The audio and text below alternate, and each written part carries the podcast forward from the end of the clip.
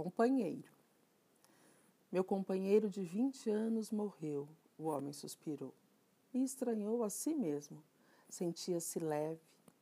O cachorro tinha subido a escada do sobrado mais devagar do que de costume, e antes de chegar à porta começou a tremer e a respirar ruidosamente.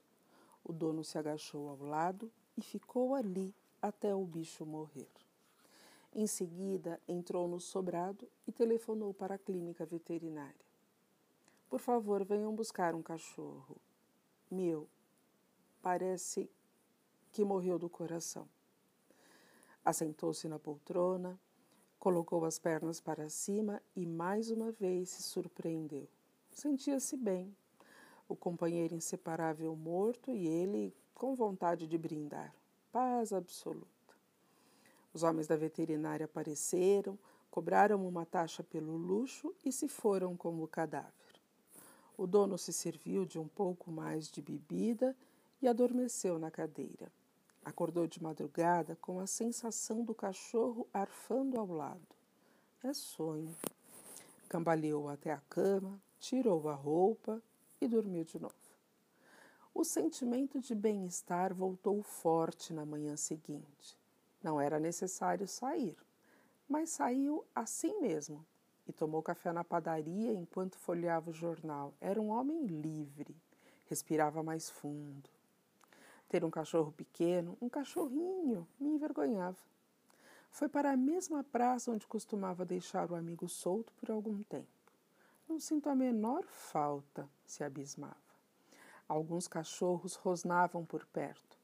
Ele não levantou a cabeça do artigo, relia.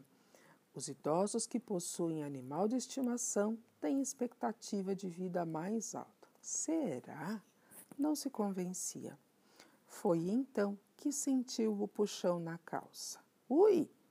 Sentiu um segundo puxão tão vívido que se levantou. Voltou para casa. Abriu a porta, esperou um pouco, como se deixasse o cachorro passar. Na cozinha, maquinalmente, colocou a ração na tigela. Estou gagá, pensou. Voltou a ração para o saco. Escutou um grunhido. Em seguida, a campainha. Foi um grunhido da campainha, tentou ironizar. Era dia de limpeza na casa. Ele disse à moradora do primeiro andar que era quem ajudava na arrumação. Disse que o cachorro morrera, que ela, por favor, desse fim à coleira, a ração, as duas tigelas que ficavam debaixo do tanque.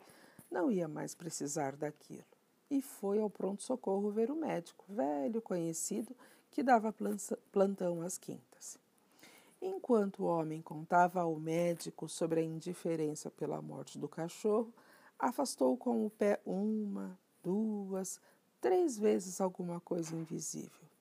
E enfim confessou: Ele está aqui. O médico levantou as sobrancelhas, coçou a orelha e tratou de tomar o pulso do cliente. A pressão, auscultar o peito. De repente, o doutor também sentiu a presença de um bicho que arfava. Levantou de novo as sobrancelhas, voltou a coçar a orelha. Perguntou ao cliente que dia era e uma série de questões mais ou menos idiotas, às quais o velho respondeu com um sorriso irônico. Tirando o detalhe do cachorro, eu estou bem. Antes de o médico ter tempo de responder, uma pata invisível jogou a caneta ao chão. O velho e o médico se olharam.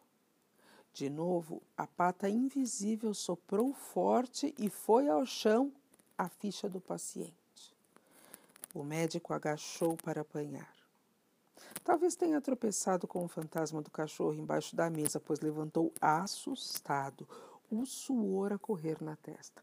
Tossiu, desabotoou o primeiro botão da camisa e se saiu com esta. Vá para casa. Você passou 20 anos com ele vivo. Pode aguentar mais alguns com ele morto. O velho se levantou e, sem notar, estalou os dedos para chamar o fantasma enquanto atravessava a porta.